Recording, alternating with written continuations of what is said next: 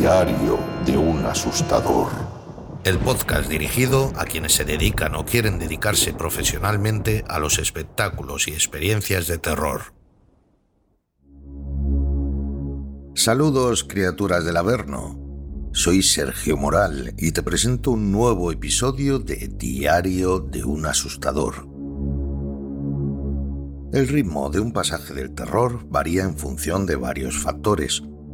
La tipología de los visitantes, la afluencia del público y la pericia de los trabajadores.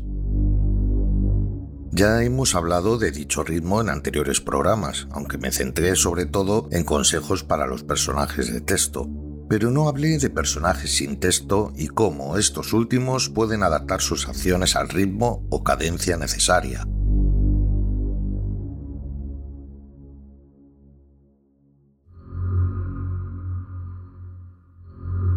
¿Cómo pueden los personajes sin texto adelantar o frenar grupos sin necesidad de textos? ¿Es posible? Claro que lo es.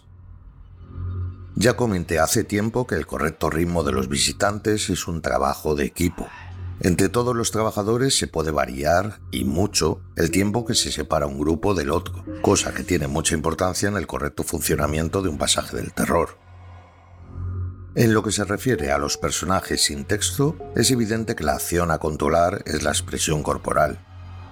Ya en mis inicios pude observar y analizar cómo trabajaba el gran Marcial Iglesias, uno de mis ejemplos a seguir dentro de este sector.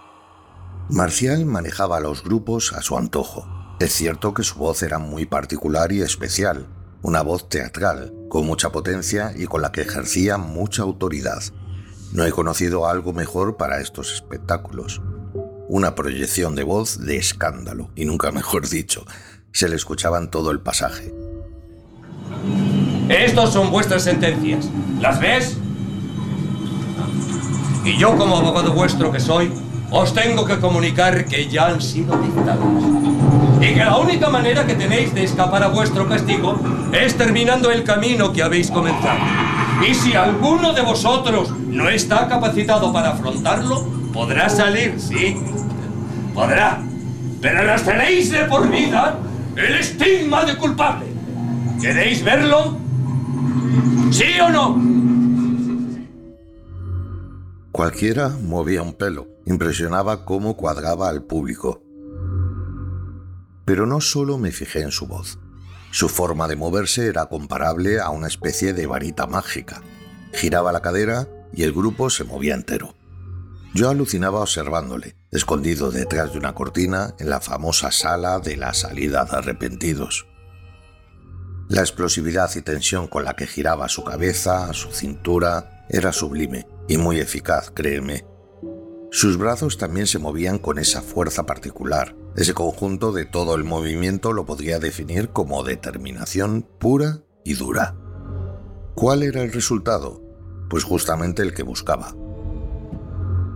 Yo observaba atónito cómo un grupo de ocho personas se movía de un lado a otro a plena voluntad de Marcial, como si esas personas fueran manejadas por una especie de mecanismo invisible que les empujaba o que tiraba de ellas.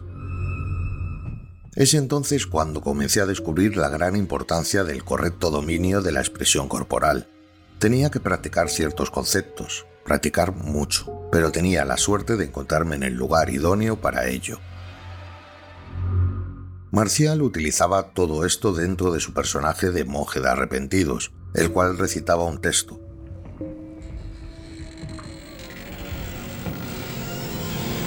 Los eternos moradores del pasaje del terror os damos la bienvenida. Vais a transitar por un laberinto lleno de desagradables sorpresas. De vosotros, y solamente de vosotros, depende que lleguéis a vuestro destino. Que vuestros dioses os lo vais a necesitar, hermanos, por. Y así fui practicando y mejorando mi técnica.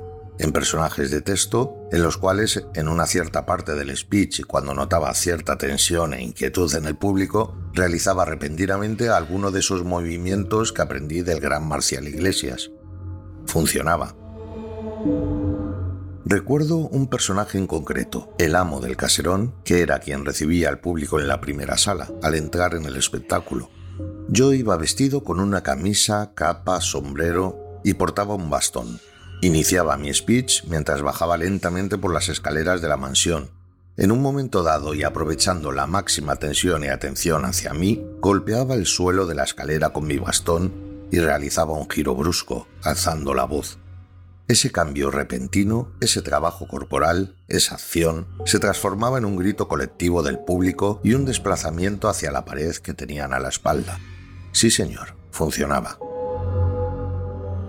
Pero bueno, este concepto que aprendí de Marcial no deja de ser una parte más del personaje de texto, en estos casos que te he descrito. Así que vuelvo a la gran importancia del correcto ritmo de los grupos y a personajes que no son de texto, ¿Cómo corrijo esos ritmos? Pues en cierto modo aplicando estos conceptos de expresión corporal, pero voy a matizar un poco según cada situación que pueda darse. Ya sabemos que, a no ser que se trate de un caso en el que uno de los integrantes del grupo tenga algún tipo de discapacidad, podemos hacer variar la velocidad del grupo, aumentarla o ralentizarla, pero cambiarla. Imagínate que acaba de pasar un grupo por tu escena y el siguiente ya está entrando en ella. Quieres crear un espacio mayor entre ambos grupos y no tienes la posibilidad de hablarles, porque tu personaje no te da esa opción. Por ejemplo, si tu personaje es un zombie, pues los zombies no pueden hablar. ¿Qué haces? Tienes que entretenerles más, o hacer que se detengan momentáneamente o conseguir que avancen más despacio. Por lo tanto, no queda más remedio que cortarles el paso. Si la situación y tu escena lo permiten, en lugar de estar escondido en tu pulmón, deben verte desde lejos, deambulando por un pasillo o mirándoles fijamente. Eso seguramente hará que bajen el ritmo, la velocidad al andar. Esta situación no durará demasiado, y si el público se ha detenido, enseguida volverá a caminar, pero habrás ganado unos segundos estupendos. Por otro lado, los impactos suelen sucederse desde un lateral del grupo, pero puedes cambiar esto e impactar a la cabeza del público, incluso antes de que llegue el primero. Lograrás también detenerlos en la mayoría de los casos. La parte negativa es que sacrificas a parte del grupo gracias a este efecto sorpresa, saliendo únicamente a los primeros, por lo que tendrás que esforzarte también para aplicar la norma de los tres tercios en sucesivos impactos, si existieran. En cualquier caso, una vez que les hayas ralentizado o detenido, escóndete de nuevo en cuanto puedas para poder sorprenderles una vez más, incluso saliendo del mismo sitio, esta vez a la cola del grupo.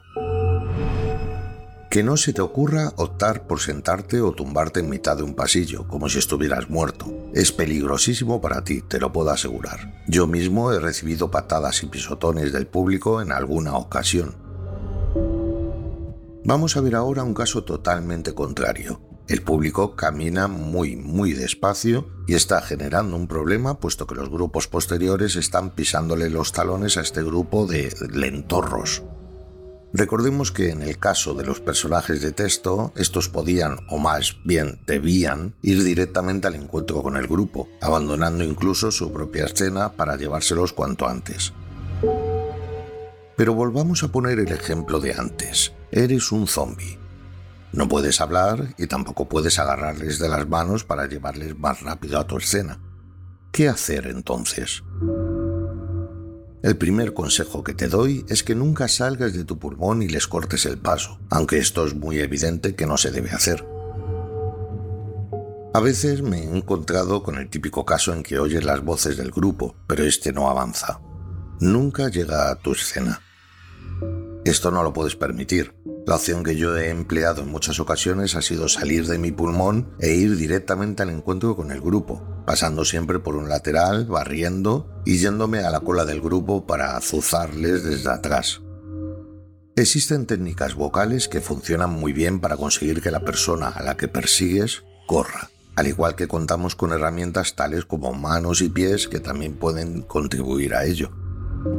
Puedes palmear las paredes emitiendo ruidos nerviosos mientras persigues a esa persona. Te aseguro que he visto caras de verdadero terror, personas totalmente aterrorizadas, girando su cabeza hacia atrás con cara de pánico mientras yo les perseguía. Generar esos ruidos y movimientos nerviosos detrás de alguien normalmente provoca que esa persona se encoja de hombros y avance más rápido, presa del miedo. Por supuesto, como siempre digo, no basta la teoría. Hay que practicar esos sonidos y movimientos para lograr una efectividad adecuada. A mí estas técnicas siempre me han funcionado, en mayor o menor grado. Por último, quiero resaltar la importancia de realizar tu trabajo lo mejor posible, implicarte al máximo y lograr que tu público se lleve la mejor de las experiencias. O la peor, según se mire pero trata de que tu objetivo sea el de causar sensaciones que queden grabadas en la mente de tus víctimas. Practica, investiga, no te conformes. Mejora tus tácticas, tu velocidad, tu explosividad y tu técnica. ¿Y tú? ¿Qué utilizas para alterar los ritmos en tu espectáculo? Estamos deseando leerte.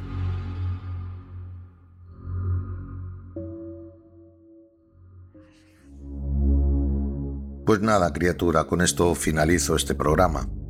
Te digo, como siempre, si te gusta todo este contenido, pues te pido que apoyes este podcast compartiéndolo todo lo que puedas. Espero que lo valores con 5 estrellas en iTunes, en Spotify y sigas escuchándome y dejando comentarios. Te lo agradeceré muchísimo. Recuerda visitar terrormakers.com donde encontrarás muchísima formación exclusiva y una comunidad cada vez más grande de locos y apasionados por el terror. Gracias como siempre por estar ahí. Nos vemos en el próximo programa. Criaturas, que vuestros dioses os acompañen.